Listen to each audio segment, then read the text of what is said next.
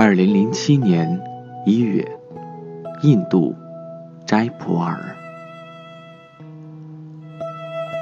在斋普尔看到许多放风筝的孩子，站在自家的屋顶或车来人往的街道中央，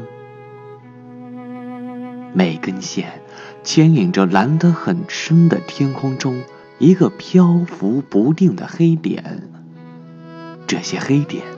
又反过来牵引住孩子们的视线，这让他们几乎采用同样的姿势站立，那就是仰望。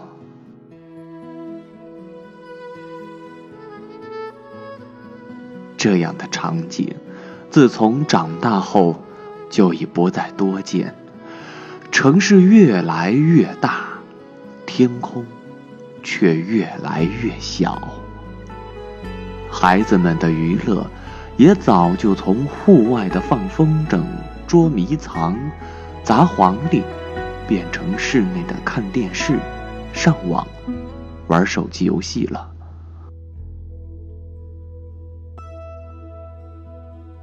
想起自己的小时候，在春风吹拂的好天气里，也会和小伙伴们一起放风筝。那时候的风筝，都是自制的，横竖两根竹签儿，弯成一定的弧度作为主轴，另外四根围成菱形的轮廓，接头的地方用鱼线缠紧固定，把一张宣纸也裁剪成菱形，纸面上用毛笔画些简单的图案，再用浆糊把纸附在竹签上。后面再挂上两条长长的尾巴，而那两根细细的竹签儿，是从折扇中抽出来的细细的扇骨。被奶奶发现后，少不了挨骂的。但轴线是要买的，用几天不吃冰棍省下的零花钱，也心甘情愿。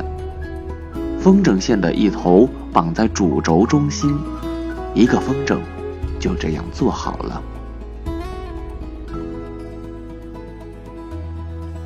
试飞时，基本都不能一次成功，然后要一点点调整竹签的位置和弧度，一次次尝试，直到发现拽起来的风筝不再打旋，摇晃着。越飞越高，此时总会有不自知的笑容绽放。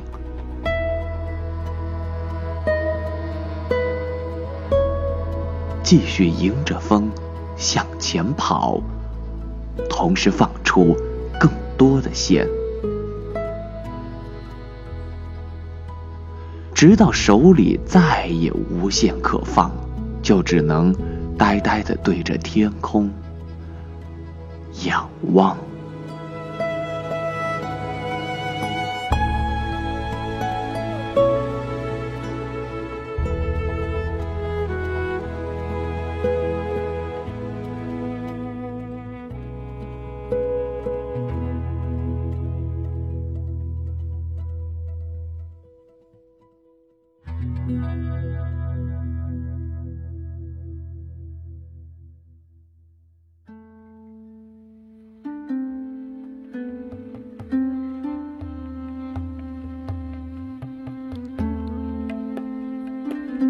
印度孩子的风筝要更简单一些，大多数只是两根木棍儿架着一块有颜色的塑料布或者破报纸。这是不花钱的娱乐，所以看到每个男孩手里都牵出一条长长的线，有的已经指挥若定，只是手指灵活的一拉一放，一紧。一松，有的正全力奔跑，身后的风筝还在跌跌撞撞；还有的借来长长的竹竿去挑挂落在树枝上的断线风筝。千百只风筝布满蓝天上每一个广度和深度的空间。孩子们笑着，叫着，黑黑的小脸上露出了洁白的牙齿。看着他们，也仿佛看到了自己的童年。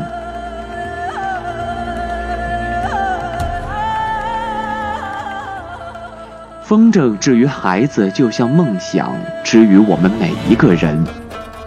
你看，每个孩子手里只有一根线，线的那头只有一个风筝。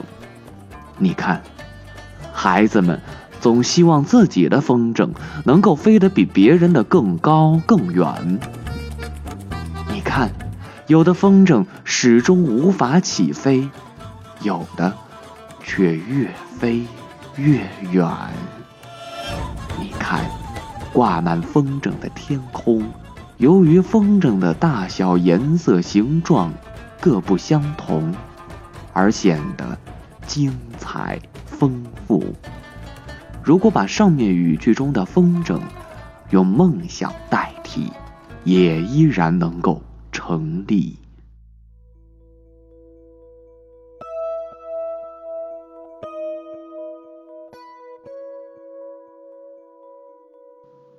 风筝能否高飞？梦想能否实现？关键不在于线有多长，风有多大，或者有多少外力的支持与帮助，而在于我们自己的态度是否乐观，是否坚定，是否专注。所以会被这样的场面感动。为了他们那持久的微笑和仰望。